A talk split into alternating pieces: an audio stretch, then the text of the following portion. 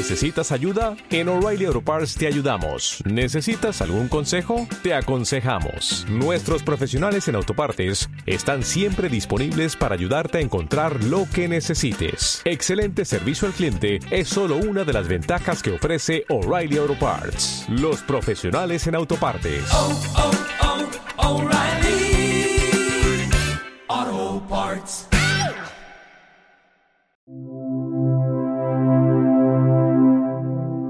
Cuentan que el único superviviente de un naufragio llegó a una isla deshabitada. Pasaron los días y nadie acudía en su ayuda. Desesperado, optó por construirse una casa de madera.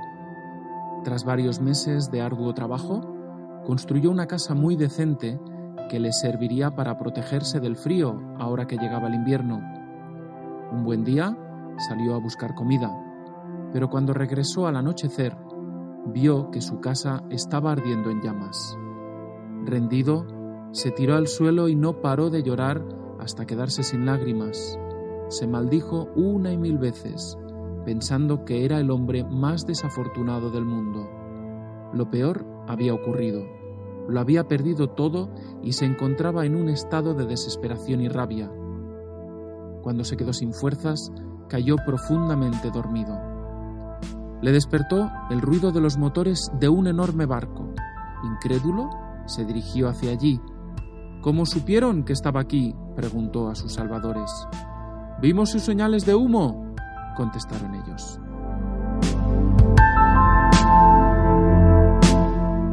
Esto es Cuentos Motivadores. La historia que acabamos de escuchar se llama El náufrago.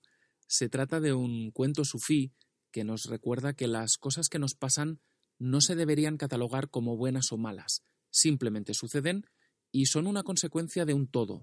Eso hace que el más desafortunado de los sucesos, la crisis más gorda de todas, pueda ser el primer eslabón hacia un futuro esplendoroso. Podríamos llamarlo como el camino directo hacia la felicidad. Como he dicho, El náufrago es un cuento sufí y los cuentos sufís, para quien no lo sepa, son historias cortas con metáfora que nos hacen reflexionar sobre la vida y los contrasentidos de lo cotidiano.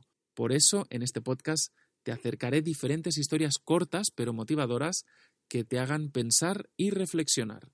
Soy Joan Vinós y te doy las gracias por escuchar este primer podcast de Cuentos Motivadores. Nos escuchamos en el siguiente capítulo.